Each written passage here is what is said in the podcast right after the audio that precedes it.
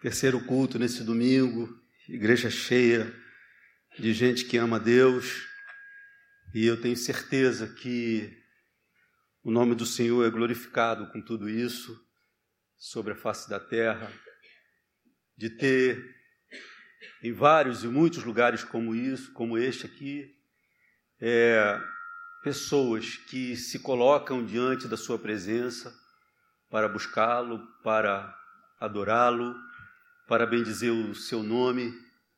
E estamos aqui mais uma vez para cultuá-lo. Gostaria de convidá-los para ler comigo o texto dessa noite, que está no livro de Isaías,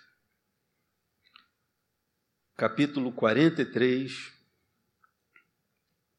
E nós vamos ler os três primeiros versos, aliás, os dois primeiros e a parte A do terceiro verso de um texto glorioso, maravilhoso, e que o Senhor agasalhe, alimente, sustente o nosso coração nessa noite, segundo a sua fidelidade, segundo a sua bondade.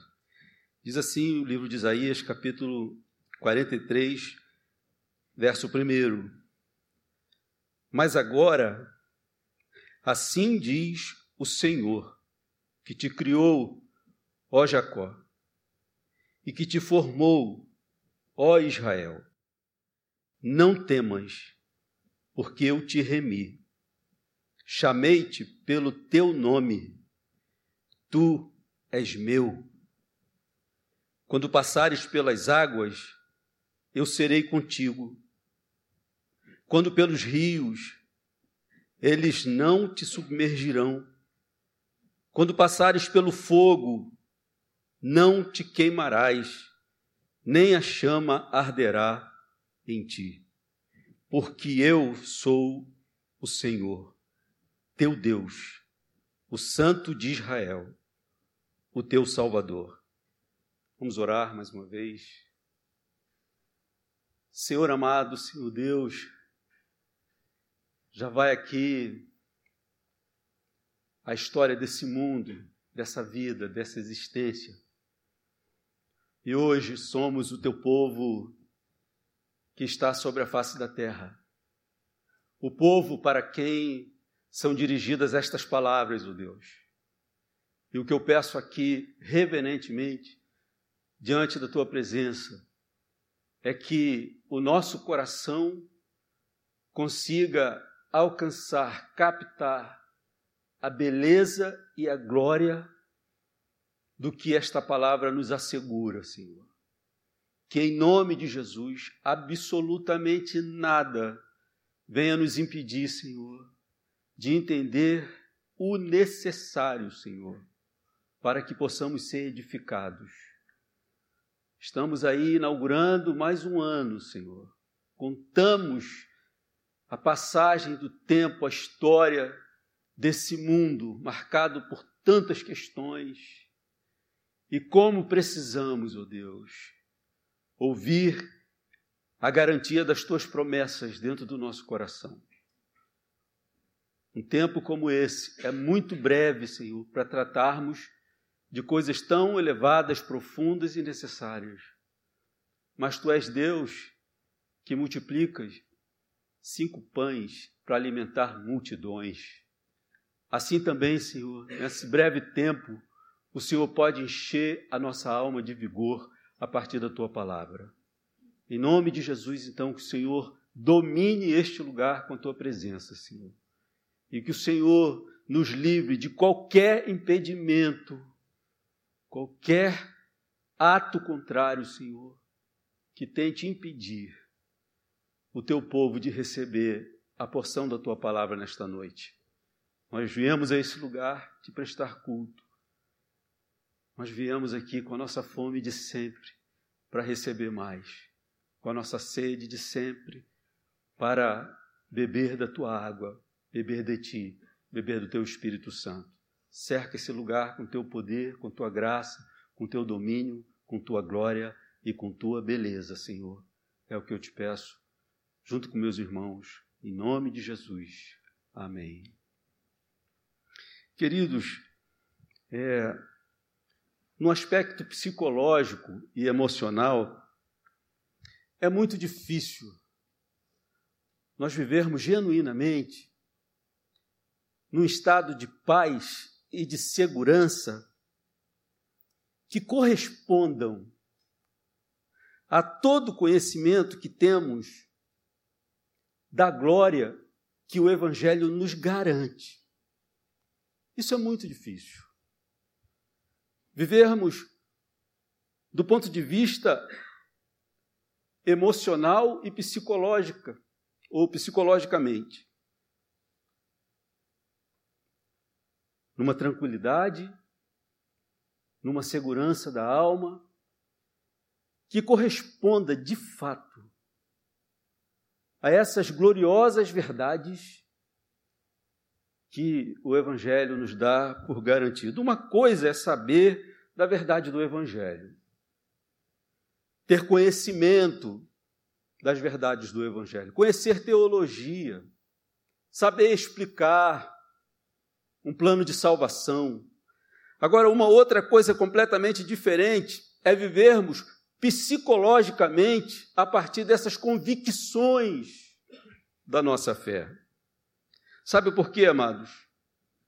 Enfornados aqui nessa vida debaixo do sol, nós temos diariamente experiências de um mundo que não economiza em suas surpresas.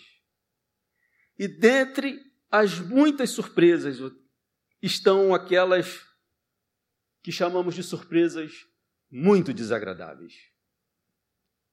Este mundo, esta vida, na qual estamos inseridos, não economiza surpresa ou surpresas. Eu repito, dentre elas estão aquelas das quais temos pavor. Quem aqui poderia, em alguma medida, dizer que já não experimentou algo semelhante àquilo que o livro de Jó diz no capítulo 3, verso 25. O que eu temia veio sobre mim. O que eu receava me aconteceu. Quem aqui pode dizer que não pode fazer coro em algum momento da sua vida ter experimentado algo que possa de fato ser muito semelhante ao que o livro de Jó está dizendo. O que eu temia veio sobre mim. Desde as coisas mais banais, eu acho que eu vou perder o ônibus, eu acho que eu vou perder a hora e perdi até aquelas coisas mais trágicas, mais absurdas. E essas experiências, amados, acabam potencializando a expectativa do medo, do temor dentro de nós. À medida que vamos vivendo essas experiências, onde aquilo que tememos é exatamente o que acontece, tudo isso vai potencializando em nós uma expectativa cada vez maior do medo, do temor. E uma das sensações, amados, mais desagradáveis para o ser humano é o medo. Vejam bem, eu não estou falando aqui é, daquele medo que é inerente à condição humana, que inclusive faz com que ele preserve a sua existência. Não estamos falando aqui, o texto não trata aqui daquele medo que faz com que uma pessoa seja consequente, por exemplo, que não se lança do precipício porque sabe que lá embaixo ele pode se esborrachar. Não é disso que o texto está falando. O texto que, que temos aqui aponta, se dirige para o medo da ordem de um pavor, de uma fobia. E a vida, ela é repleta dessas sensações. Com a entrada do pecado no mundo, na ocasião da queda do homem, entrou também para a história da humanidade, para a alma do homem, o medo. A primeira referência que a Bíblia faz a esse sentimento, a essa sensação, a essa experiência que chamamos de medo, fobia, está lá no livro de Gênesis, quando o texto está relatando justamente a queda do homem. E depois que o homem desobedece a Deus, depois que ele experimenta todo o resultado imediato daquela desobediência, ele tem então o primeiro contato com esse sentimento paralisador, que é uma marca indelével da vida deste mundo: o medo. Vejam bem, o livro de Gênesis, capítulo 3, verso 10, relata este momento. É a primeira vez que a Bíblia faz referência ao medo e faz referência a, ao medo como ao homem tendo essa experiência de temor, de medo. Diz assim o texto: Ouvi a tua voz no jardim, um homem falando para Deus. E porque estava nu, tive medo e me escondi. Deus tinha dado uma ordem para o homem e tinha estabelecido que a existência maravilhosa da qual ele fazia parte era uma existência que deveria ser firmada na obediência, na comunhão, na ligação com Ele. E Deus o advertiu de que, em qualquer momento que, por qualquer razão, ele se desligasse de Deus, isso tudo estaria comprometido. E a aliança era uma aliança de obediência. Ele deveria obedecer ao seu Criador para continuar naquela condição existencial. E o homem desobedece a Deus. O homem peca. Então, ele tem essa sensação imediata em sua alma.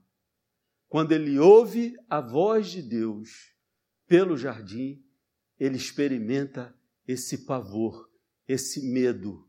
E quando Deus procura por ele, porque que ele estava escondido, a resposta que ele dá é essa: Eu ouvi a tua voz no jardim, e porque estava nu, tive medo e me escondi. O ser humano, amados, quando se percebeu desprovido da, pro, da proteção divina, ele percebeu-se ao mesmo tempo numa existência medonha, numa condição de vida de meter medo. É interessante, amados, que aqui, nesse relato, Adão e Eva não estão diante de nenhum perigo efetivo. Eles não estão diante de uma fera, ou de um animal feroz. Eles não estão diante de uma tempestade perigosa. Eles não estão diante, diante, é, diante de uma enfermidade, de nada. Eles estão apenas, amados, diante de uma existência sem Deus, vazia de Deus. E essa experiência encheu a alma daquele casal de pavor de medo. Essa sensação de medo veio pela certeza de ter pecado, de ter desobedecido a Deus.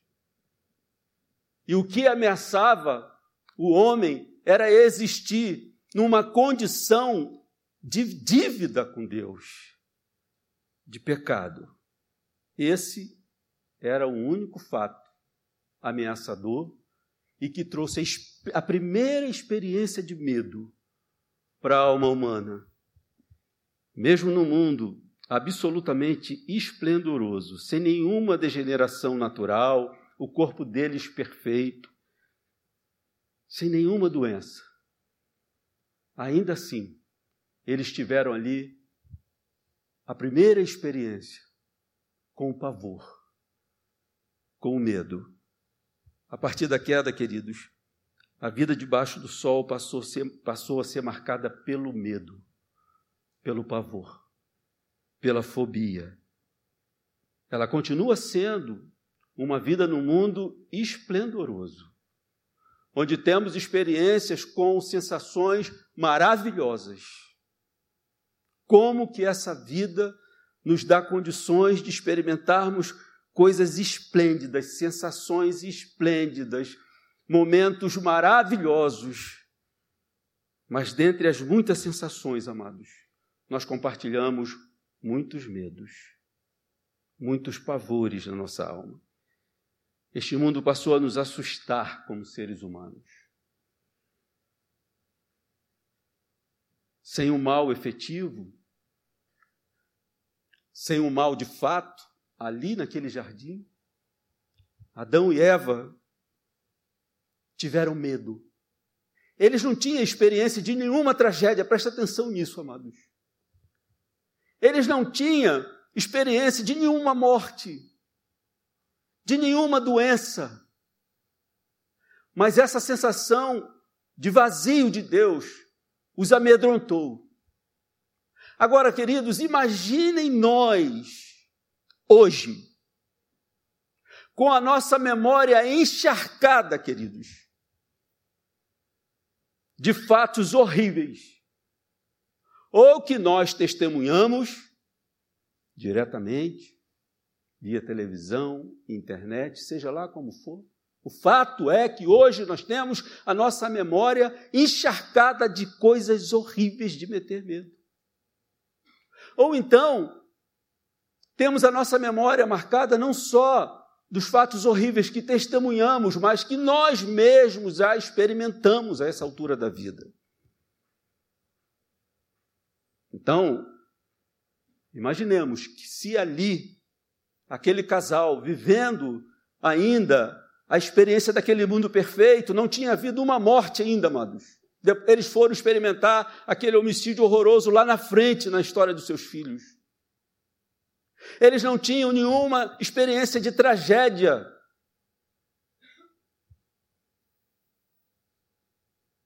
Imaginemos nós, hoje, com a nossa memória, lembrança carregada de fatos que nos metem medo. Fatos estes que nós ou testemunhamos, ou então nós mesmos experimentamos. Isso é tão forte, amados, que mesmo quando tudo está bem em paz, pode se achar lá no fundo da alma um medo. Medo de que tudo deixe de estar bem e em paz. Eu estava, enquanto pensava nesse texto hoje de manhã, estava lembrando daqueles momentos gloriosos da vida, que tudo está maravilhoso, mas que nós encontramos na alma esse receio, esse medo. E aí eu me lembrei de uma fase minha e da minha esposa, quando nós tivemos nosso primeiro filho. E aqueles que são pais aqui sabem qual é a sensação. Quartinho de bebê é a coisa mais em paz que existe, não é verdade, amados? A coisa, há uma harmonia ali, uma beleza. Tudo está tão bem. Aquela criança maravilhosa, deitada no berço. E você olha para aquilo e vê assim o quanto tudo é maravilhoso. Mas eu não sei os pais que estão aqui. Lá no fundo da minha alma, eu tinha alguns medos. E se acontecer alguma coisa com ele? Por que, que nós somos assim, amados? Por que nós não mergulhamos naquele prazer de experimentar aquele momento tão maravilhoso e somos livres para experimentar aquilo, mas de vez em quando vem o medo?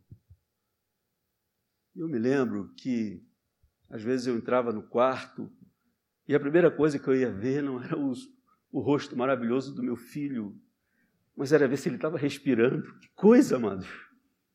As mães e os pais sabem disso.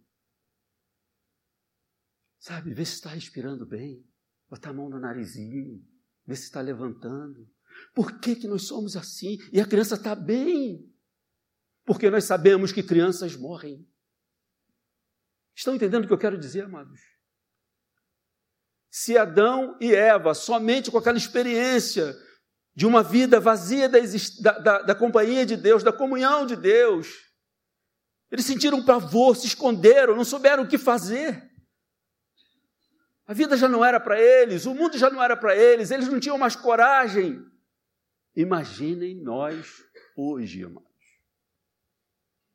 que já testemunhamos vários tipos de tragédias que podemos dar nome.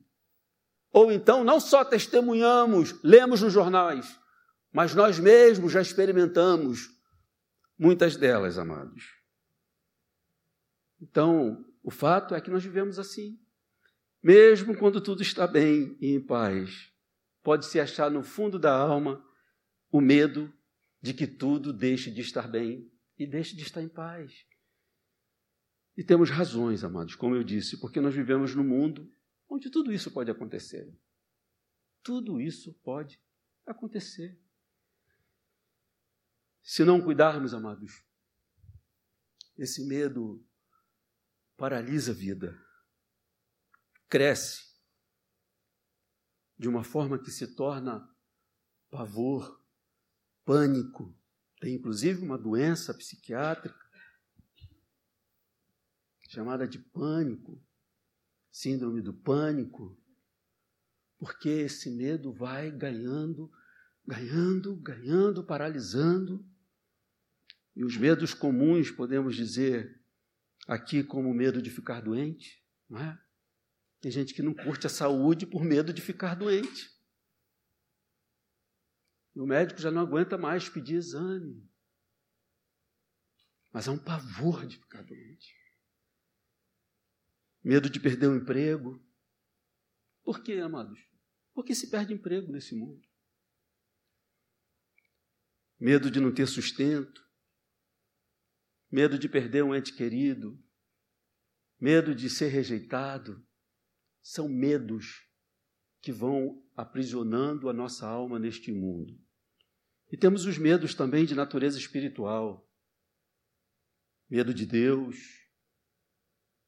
Ou então, em contrapartida, medo das trevas, nas mais variadas manifestações. E tem gente que é paralisado por isso. Se alguém disser assim, olha, tem um despacho no vão central da ponte Rio-Niterói, olha, ele é capaz de ir por Magé, mas não passa pela ponte Rio-Niterói. De jeito nenhum. O que, que é isso? Medo da morte. Pavor da morte. Medo de ir para o inferno. E existem, amados, técnicas e aconselhamentos que procuram nos ensinar a viver positivamente, esperando o bem e não o mal. Porque, de fato, viver nessa expectativa, é claro, vai trazer prejuízos para a nossa existência, para a nossa qualidade de vida. Mas só Deus, amados, pode nos dar de fato garantias para que nós descansemos no meio desse mundo.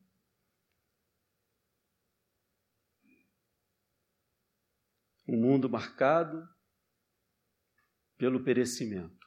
Só ele. Há um desenvolvimento de muitas técnicas, muitos cuidados, para que se vire a chave e se pense positivamente, esperando o bem e não o mal, porque às vezes é um temporal de medo, de pavor. Num mundo marcado pelo perecimento. A juventude perece, a saúde fenece, o vigor vai embora, a própria vida vai dar na morte, as pessoas morrem e as pessoas vão para o inferno também. As pessoas são condenadas não só nos tribunais dos homens, mas de Deus. Ou seja, amados, tudo isso apavora o ser humano. E a nossa alma, amados, teme ela mesma experimentar tudo isso. E se eu passar por isso? E se eu experimentar isso? Então, vivemos aquela experiência do travamento da vida, de não aproveitar o tempo de saúde com medo do tempo da doença, de não aproveitar o tempo da vida com medo da morte, e o pior é que é um medo paralisante que não permite que se busque alternativas salutares, sóbrias, viáveis.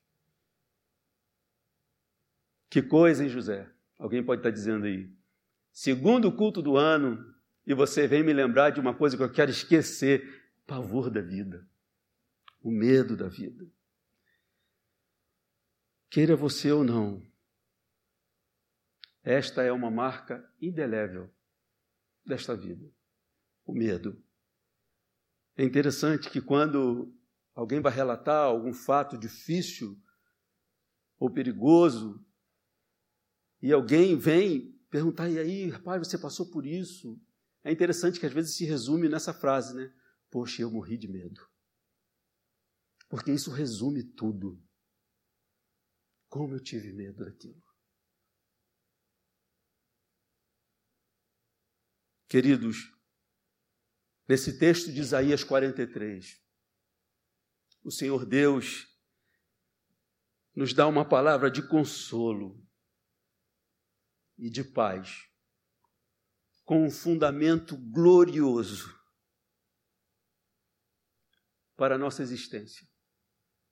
Nesse texto maravilhoso de Isaías, o Senhor está se dirigindo ao seu povo mas ele não dirige a uma massa numérica, ele dirige ao seu povo, a cada um do seu povo, com uma palavra de paz e com uma palavra de segurança. Então me perdoe se eu te lembrei aqui de que a vida é marcada de fato, tem essa marca indelével do medo.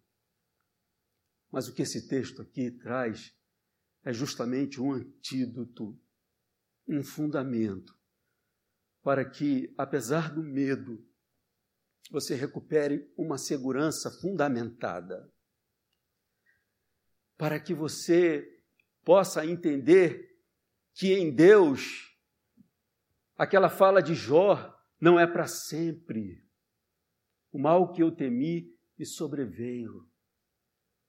Em Deus você tem fundamentos para guardar o seu coração em paz e livre do assédio, não só do assédio, mas do domínio que o medo às vezes traz na nossa vida. Queridos, como o medo mexe na nossa qualidade de vida. Então, esse texto de Isaías está dirigindo a esse sentimento do coração humano e vamos ler aqui de novo o que diz o primeiro verso. Mas agora, verso 1 do capítulo 43 de Isaías. Mas agora, assim diz o Senhor, que te criou, ó Jacó, e que te formou, ó Israel. Não temas, porque eu te remi. Chamei-te pelo teu nome. Tu és meu. Queridos, a fé cristã, ela vai muito além de uma crença genérica na existência de Deus. A fé em Cristo vai muito além de um vago acreditar que Deus existe. E vejam bem, nós precisamos de um esforço para deixar esse acreditar vago, essa fé genérica na existência de Deus e abraçar a fé com todas as afeições da nossa alma. Porque somente assim, amados, nós poderemos atender a este mandato de Deus. Se vocês observaram, este aqui é um mandamento, é uma ordem. Mas agora, assim diz o Senhor que te criou, ó Jacó, e que te formou, ó Israel: não temas. Está no imperativo, amados. Uma fé genérica em Deus é incapaz de nos fazer ouvir e atender o que Deus está propondo aqui nesse texto. Deus se dirige ao temor do seu povo, ao temor da sua gente. Não temas, não temas. E ele apresenta as razões para nos libertarmos desse medo, amados. Deus argumenta com a nossa mente. O Senhor não nos trata como da ordem de uma superstição. O Senhor argumenta com a nossa razão, com o nosso intelecto. E ele diz: Não temas, porque eu te remi, eu te resgatei. E aqui, queridos, começa uma das glórias da revelação da revelação da palavra de Deus, da revelação de Deus. Que glória é essa? O Evangelho de João nos ensina que absolutamente tudo foi criado por Deus. Não é isso, amados? João, capítulo 1, verso 3 diz assim: Todas as coisas foram feitas por intermédio dele. E sem ele, nada do que foi feito se fez. Queridos, é claro que isso aqui inclui o nosso ser, o nosso corpo, a nossa alma, a nossa pessoa. O texto diz que absolutamente nada foi feito a não ser por Ele, o que significa dizer que tudo em você foi criado por Ele. E o texto que nós estamos usando aqui é ainda mais direto e específico. Isaías 43, verso 1. Mas agora assim diz o Senhor que te criou, ó Jacó, e que te formou, ó Israel. Não temas, porque eu te remi. Chamei-te pelo teu nome, tu és meu.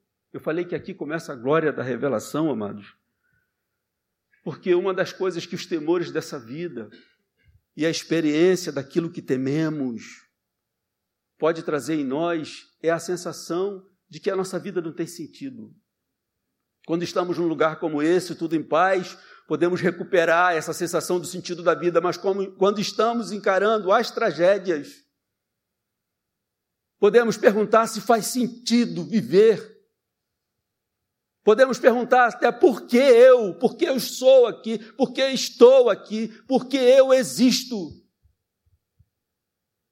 E logo de partida, esse texto recupera o sentido da nossa vida. Às vezes o mundo não tem sentido mesmo, amados. Mas é o mundo que não tem sentido. Você, filho de Deus, você, filha de Deus, você tem sentido porque você foi formado por Deus, você foi feito por Deus. Mas agora assim diz o Senhor que te criou, ó Jacó, e que te formou, ó Israel. A Bíblia descreve aqui, amados, duas ações de Deus, prestem atenção, que implicaram, implicam e que implicarão em nossa existência, em nossa história de vida, para sempre. A primeira ação, amados, que a Bíblia aqui descreve de Deus, é o seguinte: nós existimos porque Ele nos criou, nos formou. Assim diz o Senhor, que te criou, Jacó, e que te formou, ó Israel. Nós viemos a este mundo, amados, porque Ele nos planejou. Às vezes eu concordo com você, a vida não tem sentido, mas é a vida que não tem sentido. Você tem sentido porque você foi planejado e criado por Deus. O Salmo 139 nos dá um relato que é uma espécie de ultrassonografia divina sobre a nossa criação. Esse texto não será projetado aqui, não está aqui, mas o Salmo 139 diz assim: Olha, pois tu formaste o meu interior, tu me teceste no seio da minha mãe. Graças te dou visto que por modo assombrosamente maravilhoso me formaste. As tuas obras são admiráveis, e a minha alma o sabe muito bem. Os meus ossos não te foram encobertos, quando no oculto fui formado e entretecido como nas profundezas da terra. Os teus olhos me viram a substância ainda informe, e no teu livro foram escritos todos os meus dias cada um deles escrito e determinado quando nenhum deles havia ainda. É a esse coração temeroso no meio de um mundo às vezes pavoroso, medonho, que Deus está se dirigindo, amados, e dizendo esta verdade: olha aqui, não se apavorem, não temas. Agora, assim diz o Senhor, que Senhor que te criou, que te formou. E endossado pelo Salmo 139, essas duas ações de Deus estão demonstradas aqui. A primeira delas é que, por conta desse poder criador de Deus, nós existimos. Ele nos criou e nos formou. E a segunda ação de Deus é descrita aqui nesse primeiro verso, quando ele diz: Não temas, porque eu te remi, chamei-te pelo teu nome, tu és meu. O que ele está dizendo, amados? É que ele nos resgatou dessa existência marcada por fatores que nos amedrontam a alma. Ele nos redimiu. Ele nos resgatou. Não temas porque eu te remi. Chamei-te pelo teu nome. Tu és meu.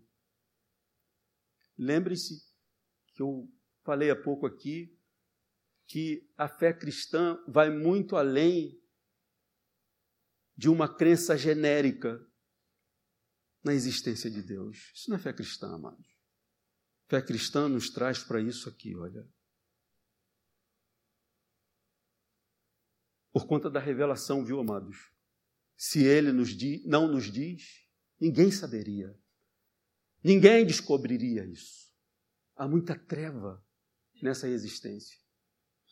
Somente porque ele nos revelou como que se deu todas as coisas. E o que ele está aqui dizendo nesta palavra, amados, que nós estamos aqui porque ele nos planejou e ele nos criou. Amém. A fé cristã pressupõe um relacionamento. O texto diz assim: Não temas porque eu te remi. Chamei-te pelo teu nome. Tu és meu. Então vejam o que, amados, que diferença há de alguém dizer assim: Ah, eu creio sim na existência de Deus. Eu acho que existe sim um Deus. Não é possível, não é tudo organizado, tudo aí bem feito, bonito. Né? A fé cristã vai mais longe, amados. A fé evangélica vai muito mais profundamente, porque ela pressupõe um relacionamento com o Criador. Primeiro, um relacionamento da parte de Deus. Não temas porque eu te remi. Chamei-te pelo teu nome. Tu és meu.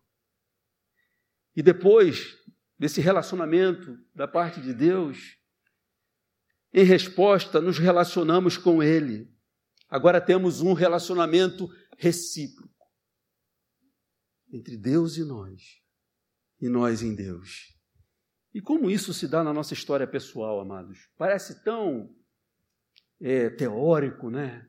Embora bonito. É o próprio Jesus Cristo que nos ensina o processo.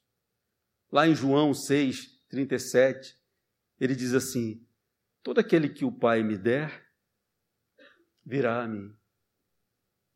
E quem vier a mim, eu jamais o rejeitarei. Entenderam, amados? A fé cristã não é essa crença genérica em Deus. Eu creio sim que existe uma força, ou que seja um Deus. A fé cristã pressupõe esse relacionamento.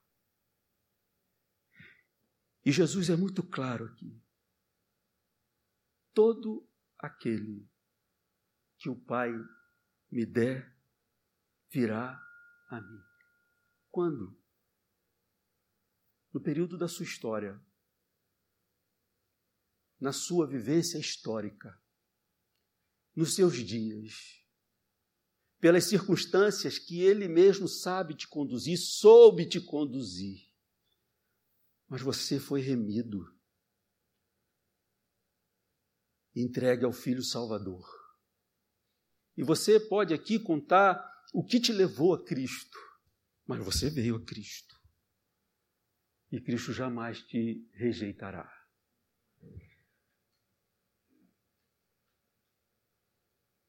Mas agora assim diz o Senhor: que te criou, ó Jacó, e que te formou, ó Israel. Não temas. E aí ele dá razão. Como não temer, Senhor? Como não temer? Se esse mundo é um mundo pavoroso, eu mesmo já testemunhei tantas coisas horrorosas que eu me arrepio em pensar que elas pudessem acontecer comigo, ou então eu mesmo já as experimentei. Como não temer? Mas ele diz: Não temas, porque eu te remi, chamei-te pelo teu nome, tu és meu. Amados, os dias encharcados de correria, que sequestram a nossa alma de ouvir essas palavras de tanto consolo, colocam em nós um impedimento quase que permanente, permanente de entendermos a beleza, o consolo, a graça que temos aqui nessa palavra. Se você é do rebanho de Jesus Cristo, é para você que o Senhor está falando isto. Você é meu. Então não temas. Como não? Não temas porque eu te remi. Eu te chamei pelo nome. Você é meu. E este é um ato realizado por Deus, amados. Ele realizou isso. Ele nos remiu. Ele entregou seu filho e nos deu ao Filho Salvador para que fôssemos salvos. E pelo fato de Deus nos ter remido, o mundo perdeu a sua capacidade de nos danificar. E aqui eu gostaria que você prestasse muita atenção a isso. Porque vejam bem, como eu falei no começo, Adão e Eva temeram quando sentiram na sua alma uma existência esvaziada da presença de Deus por causa do pecado. Mas eles não tinham uma experiência de tragédia, a não ser aquela. Poderíamos dizer a maior delas. Mas a experiência dos fatos pavorosos eles não tinham nenhuma. E nós hoje temos a nossa alma e a nossa memória encharcadas das lembranças desses fatos. Nós sabemos que o mal pode acontecer. E pelo fato de Deus ter nos redimido, o mundo perdeu a capacidade de nos danificar, e está aqui a palavra gloriosa, terapêutica, consoladora de Deus para nossa alma. Porque quando ele diz assim, quando, primeiro, que se ele dirige a nossa alma dizendo não temas, é porque ele sabe que nós somos um povo temeroso. Nós temos medos, pavores. Se eu fizesse aqui uma pesquisa, iríamos aqui descobrir vários tipos de medo. E alguns medos que para alguns são coisas tão rasas, banais, para outros é uma fobia horrorosa. Então ele está se dirigindo a esse temor. Ele sabe que nós tememos. Não temas, porque eu te remi. A razão é essa. Eu te chamei pelo nome. Tu és meu. E pelo fato dele ter nos redimido, o mundo perdeu a capacidade de nos danificar. Porque esse é o medo da alma humana, amados. E aí vem o verso 2, que é consolador, glorioso e prático. O verso 2 diz assim: Quando passares pelas águas, eu serei contigo. Por quê? Porque eu te remi e você é meu. Quando pelos rios, eles não te submergirão. Quando passares pelo fogo, não te queimarás, nem a chama arderá em ti, porque eu sou o Senhor teu Deus, o Santo de Israel, o teu Salvador. E aqui para mim, amados, está o consolo dessa palavra.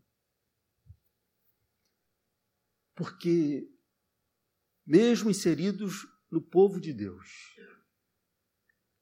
nós estamos no meio deste mundo cercados de circunstâncias que podem nos apavorar. Nós não estamos temendo o imaginário, não. Nós sabemos que algumas coisas podem acontecer porque nós somos testemunhas ou então já experimentamos algumas. Contudo, que o Senhor está aqui nos garantindo é que, pelo fato dele ter nos redimido, esse mundo cercado de perigos e pavores, perdeu a capacidade de nos danificar. Repetindo aqui, ele diz: Quando passares pelas águas, eu serei contigo. As águas aqui, amados, podem significar qualquer coisa que sufoque a vida, que afogue. E nós sabemos muito bem, amados, que existem experiências que são capazes de nos afogar na vida, de nos fazer perecer por afogamento. Não temos mais como viver, nos afogamos. E poderíamos citar aqui várias dessas experiências que parecem águas perigosas que podem nos afogar na existência, amados. Mas o que o Senhor está aqui dando por garantia é: quando passares pelas águas, eu serei contigo. Quando pelos rios, eles não te submergirão. É interessante, amados, porque a palavra não está dizendo assim, se vocês passarem pelas águas. A palavra está dizendo quando. Porque nós sabemos que nós podemos passar. Contudo, amados, o consolo é em sabermos que isso não vai nos danificar porque nós somos redimidos do Senhor. Você é meu, eu te resgatei, eu te redimi. Quando passares pelas águas, eu serei contigo. Quando pelos rios, eles não te submergirão. Quando passares pelo fogo, não te queimarás, nem a chama arderá em ti. Se a água aqui pode simbolizar algo que mata por afogamento, que sufoca, o fogo pode significar algo que extingue. E amados, nós olhamos para algumas pessoas na vida e podemos dizer que elas se afogaram. Não há mais condição, a impressão que temos é que é um corpo perambulando. Tudo foi extinto de sua vida por causa das provações. Eu poderia aqui, amados, estar começando esse ano para estimular a todos vocês. Poderia estar pregando somente o bem-estar físico, a prosperidade material. E agora, aqui, como nós estamos, tudo em ordem, isso de fato, uma palavra dessa, de bem-estar, de prosperidade material, pode nos estimular muito. Mas isso seria uma decepção amanhã. Quando vier a inundação, ou então quando a provação nos arder como fogo. E o que eu gostaria que nós levássemos daqui em nome de Jesus é que quando passarmos pelas águas, Ele está dizendo que estará ali conosco. Amém. E se passarmos pela chama, ela não vai nos consumir. Se for tempo de bem-estar, vocês, vocês sabem que todo bem-estar vem de Deus. Tiago, capítulo 1, verso 17, diz assim: Toda boa dádiva, todo dom perfeito são lá do alto, descendo do, do Pai das luzes, em quem não pode existir variação ou sombra de mudança. Então, se você sair daqui para viver tudo de bom, você sabe que vem da mão dele. E você estará aqui domingo que vem para louvá-lo, adorá-lo, agradecê-lo, porque sabe que isso veio dele. Mas se for tempo de inundação, amados, se for tempo de ardente provação, saibamos todos que, segundo essa promessa, Ele estará ao nosso lado. Amém. Ele estará conosco. Quando passares pelas águas, diz o verso 2, eu serei contigo. Quando pelos rios, eles não te submergirão. Quando passares pelo fogo, não te queimarás, nem a chama arderá em ti, porque eu sou o Senhor, teu Deus, o Santo de Israel, o teu Salvador, aquele que te salva desses perigos que podem te sufocar. E quanta gente, amados, perde um fôlego no meio de um casamento que se tornou uma inundação. Quanta gente passa por uma história que arde em sua alma como fogo.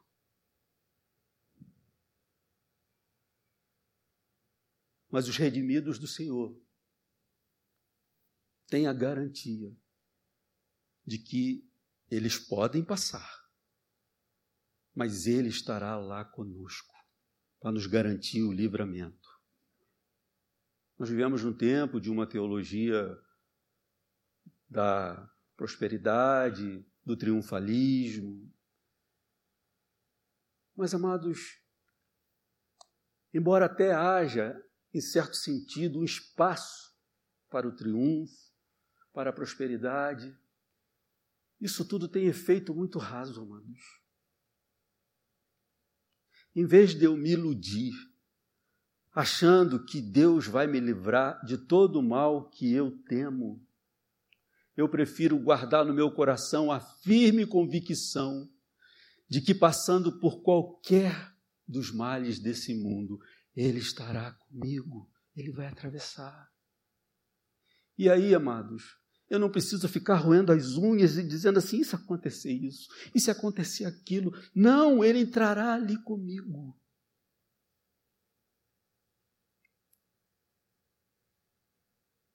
E Jesus Cristo, quando ele disse lá em João 6, 37, todo aquele que o Pai me der virá a mim, e quem vier a mim eu jamais rejeitarei, ele completa dizendo assim: olha aqui, pois eu desci dos céus não para fazer a minha vontade, mas para fazer a vontade daquele que me enviou. Presta atenção, amados.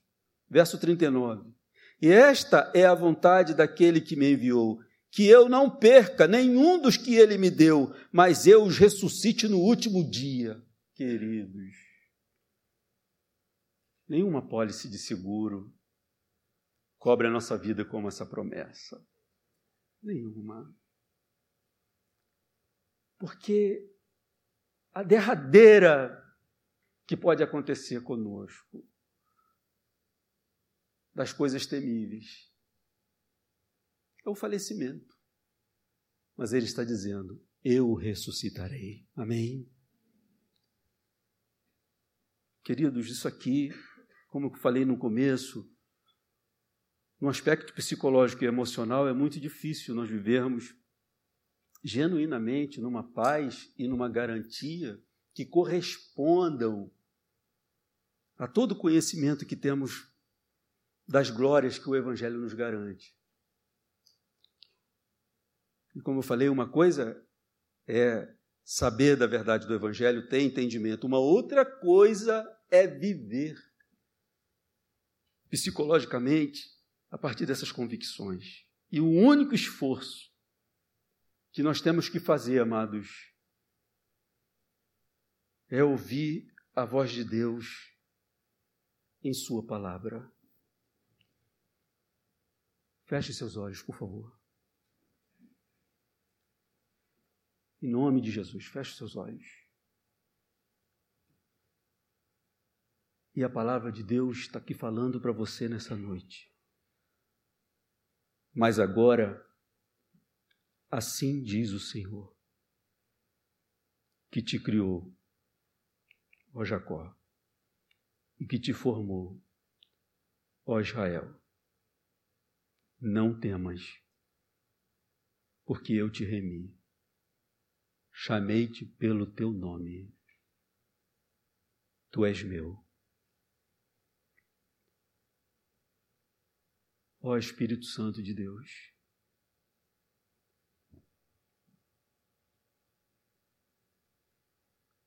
dá-nos ouvidos suficientes para atravessarem estas palavras tão poderosas. Porque, amados, amado Deus, eu aqui com os meus amados sabemos que não há como evitar alguns males deste mundo. Nós não temos em nós mesmos nenhuma capacidade. Alguns deles serão enfrentados por nós. Alguns outros nós testemunharemos. Mas, ó Deus, venha calar essa paz no nosso coração através da tua palavra. Não temas, porque eu te remi, eu te resgatei, chamei-te pelo teu nome, tu és meu. Senhor amado, Senhor Deus, livra-nos de vivermos com a nossa alma como um bicho acuado, assustado. Em nome de Jesus, ó oh Deus, dá-nos condições de vivermos o dia de hoje. Dá-nos condições de vivermos as alegrias que o Senhor está colocando na nossa casa, no nosso dia, Senhor, na nossa mesa, na nossa família, Senhor. E livra-nos, ó oh Deus, desse pavor que assalta às vezes a alma dos teus servos, com medo da possibilidade, Senhor, de algo ruim nos enredar. E o que o Senhor está falando aqui nesta palavra é que, pelo fato do Senhor ter nos redimidos, nada vai nos fazer perecer. Absolutamente nada. Senhor Deus, queremos sair daqui deste lugar com essa convicção no coração. Estamos colocando os primeiros passos, ó oh Deus, em mais um ano da nossa vida, Senhor. Por favor, Senhor, grava esta palavra na nossa alma, no nosso coração, Senhor. Como falávamos aqui, Senhor, queremos atravessar essa fé genérica em Deus, na existência de Deus, mas queremos mergulhar nessa fé relacional, nessa fé de comunhão, nessa fé que vive todas essas promessas gloriosas maravilhosas. Senhor amado, Senhor Deus, se o Espírito Santo não agir em nosso coração, em nossa alma, isso tudo ficará na superfície da nossa vida, da nossa história. Deus amado, faça-nos olhar para essa fé, com essa fé, para a nossa própria vida. Em nome de Jesus, ó oh Deus, faça-nos olhar com esta fé para a vida dos nossos filhos. Faça-nos olhar com essa fé para a vida da nossa família, Senhor. Faça-nos olhar para essa fé, Senhor, para a nossa história no meio deste mundo. É um mundo perigoso, sim. É um mundo de temores, de pavores, mas nós somos do povo redimido por Deus. E Ele tem uma aliança conosco. Por favor, Senhor, firma o nosso coração nessa verdade, porque do contrário, Senhor, amanhã poderemos estar de joelhos tremendo de novo, Senhor. Escondidos atrás da porta, Senhor, com medo de enfrentar a vida, o temporal, o vento, Senhor. Mas, ó Deus amado, se o teu Espírito vier sobre nós, nós teremos coragem, sim, Senhor, de abrir a nossa porta da nossa casa e, e atravessar a tempestade, Senhor, que pode visitar a nossa família, a nossa saúde, a nossa história, Senhor. Deus amado, Deus bendito, nós precisamos que o Espírito Santo de Deus realize essa obra poderosa em nós. Porque somente assim nós podemos ouvir a tua voz quando diz: não temas e não temer. E tudo o que queremos nessa noite, ó Deus, te pedir é que ouçamos a tua voz no meio da nossa vida dizendo: não temas e não temer. Por favor, Senhor, não poderíamos descrever que qualidade de vida maravilhosa podemos ter, Senhor. em ti. Que a graça de nosso Senhor Jesus Cristo, e o amor de Deus, a comunhão do Espírito Santo, sejam com todos vocês, em nome de Jesus, que o Senhor leve a todos vocês debaixo da segurança, da garantia de que todos vocês são redimidos do Senhor, em nome de Jesus. Uma semana